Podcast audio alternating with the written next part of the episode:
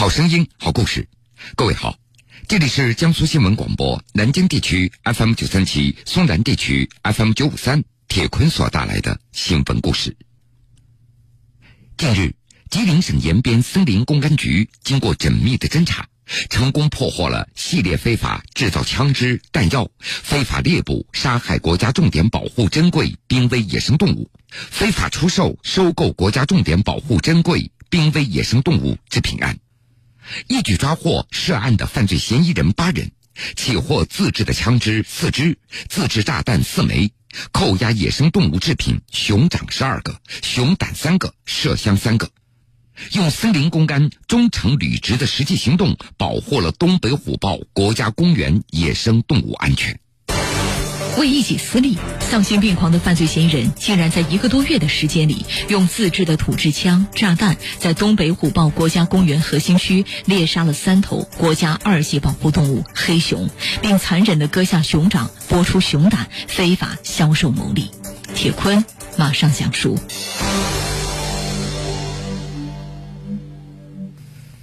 今年七月二十三号。吉林省延边森林公安局直属的森真分局得到了一条重要线索，说当地天桥岭镇林业局新开林场林都沟内发现了一具疑似黑熊的尸体。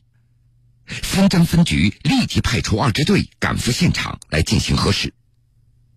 民警通过对现场的细致的勘查，就发现，这的确是一只成年黑熊的毛皮和白骨，四肢已经被取走了。另外。黑熊脑颅骨因为外力的原因形成了断裂的痕迹，下颚骨与头部分离，初步的判断那是爆炸物或者枪支所导致的。作案的时间那是在一个月左右了。民警初步判断，这是一起隐匿性极强的涉枪涉爆猎杀野生动物案件，案情重大。案发的地点地处即将成立的东北虎豹国家公园的核心区域。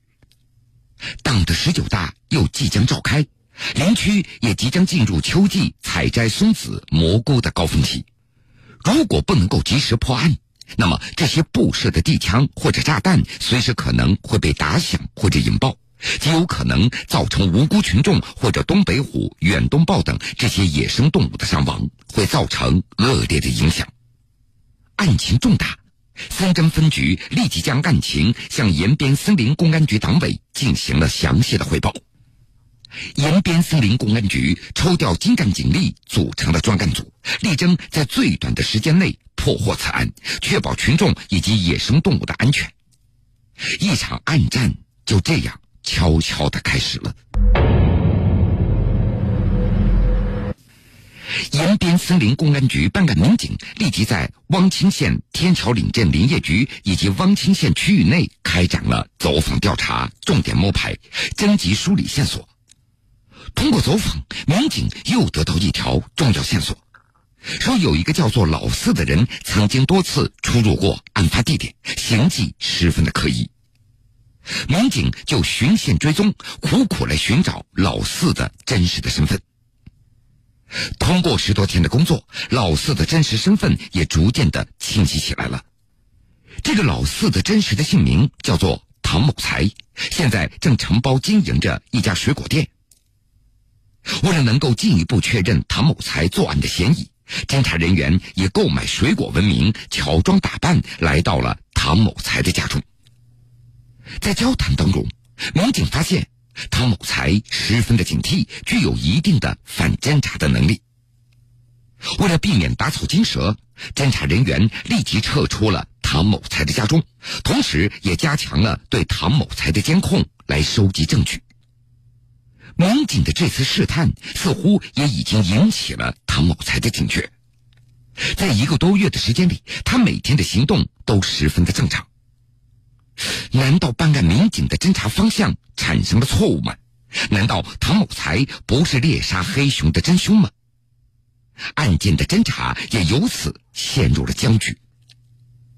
办案民警再次对所掌握的线索进行了分析，这嫌疑的焦点仍然集中在唐某才的身上。民警分析，犯罪嫌疑人猎杀黑熊、割掉熊掌、取出熊胆，一定会出售谋取暴利的。由此，办案民警由此办案民警也就及时调整了工作的策略。一方面加强了对唐某才的监控，另外一方面加强了对野生动物制品市场的布控调查，布下天罗地网，等待着犯罪嫌疑人露出马脚。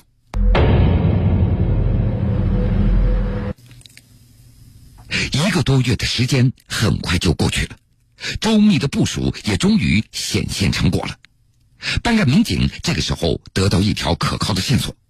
说汪清县人韩某定于八月二十八号准备从天桥岭镇王某处来收购野生熊胆，办案民警也就怀疑了，这个熊胆是不是就在新开林场林都沟内遇害的那只黑熊呢？民警就围绕着韩某、王某的社会关系和所接触的人群展开了调查，真相让人大吃一惊，原来。准备出售熊胆的王某与猎杀黑熊嫌疑对象唐某才，他们竟然是同母异父的兄弟，而且这个王某于一九九二年就曾经因为非法猎捕黑熊被判处有期徒刑两年，缓期三年执行。由此，王某身上的疑点不断的增大，办案民警就立即将这两起案件并案侦查。八月二十八号。在韩某、王某完成交易以后，办案民警兵分两路，同时展开了抓捕行动。抓捕一组顺利的将韩某给抓获了，可是抓捕二组在抓捕王某的时候出现了一点意外。王某驾车冲过民警所设立的卡口进行逃窜，绝对不能够让嫌疑人逃脱。办案民警立即驾车奋起直追。在蜿蜒崎岖的林区的山路上，犯罪嫌疑人王某无视民警的警告，在亡命的逃窜。追捕的民警在驱车追赶了将近两公里以后，终于抓住机会超车，将王某驾驶的车辆给别停了，将王某一举抓获。随后，办案民警对王某的住宅进行了依法搜查，查获了熊胆两个和若干野生动物制品，以及炸弹四枚、弩一把。目标三代，民警连夜对韩某、王某进行了突击审问。韩某首先被突破，他如实供述了和上家王某、下家李某非法交易熊掌、熊胆以及麝香的犯罪事实。根据韩某的交代，办案民警又随即将李某给抓获了，并且也根据李某的交代，将从李某处非法收购熊掌的赵某也抓捕归案，同时。根据上述犯罪嫌疑人的供述，在韩某表弟家中也起获了从王某处买来的八只熊掌和一个熊胆，在赵某处起获了四只熊掌，在韩某的住处扣押了两个麝香和若干野生动物制品。在大量事实证据的面前，一直对抗审讯狡辩的王某，他也无法自圆其说，他开始断断续续的供述。熊掌的来源，那是自己的四弟唐某才在新开林场所猎杀的一头黑熊。专案组立即展开了对唐某才的抓捕，但这个时候，唐某才突然脱离了民警的监控，离家不见踪影。有群众反映说，唐某才离家的时候说回一趟老家江苏，可是民警根据所掌握的情报线索来分析。唐某才连吃饭的钱都没有，他怎么会出逃呢？由此，民警就判断唐某才并没有走多远。经过详细的排查，发现唐某才的表哥在天桥岭镇有一处空房，民警立即赶赴这处空房子，于八月二十九号将唐某才一举抓获。但是在大量证据的面前，唐某才却跟侦查人员玩起了迷魂阵。他只承认了与王某贩卖熊掌的犯罪事实，并且还一直声称熊掌是他从山上所捡到的死熊的身上所割下来的，拒不承认自己猎杀黑熊的犯罪事实。时间过去了十多天，在几个回合的交锋以后，唐某才依然坚持自己没有猎杀黑熊，但是民警却从他的供述当中又发现了一条重要线索。唐某才无意当中透露说，他的七弟唐某江曾经被黑熊咬伤过。这个唐某江会不会也参与了猎杀黑熊呢？只要找到了唐某江，是不是就能够揭开事情的真相呢？专案组又在全力的查找唐某江。唐某江从八月末开始就已经不见了踪影。正当民警全面查找唐某江下落的时候，九月十二号突然传来唐某江投案自首的消息。专案组立即对唐某江进行审讯。根据唐某江自己的交代，说在公安机关步步紧逼之下，已经逃到黑龙江省牡丹江市的唐某江已经喘不过气来了。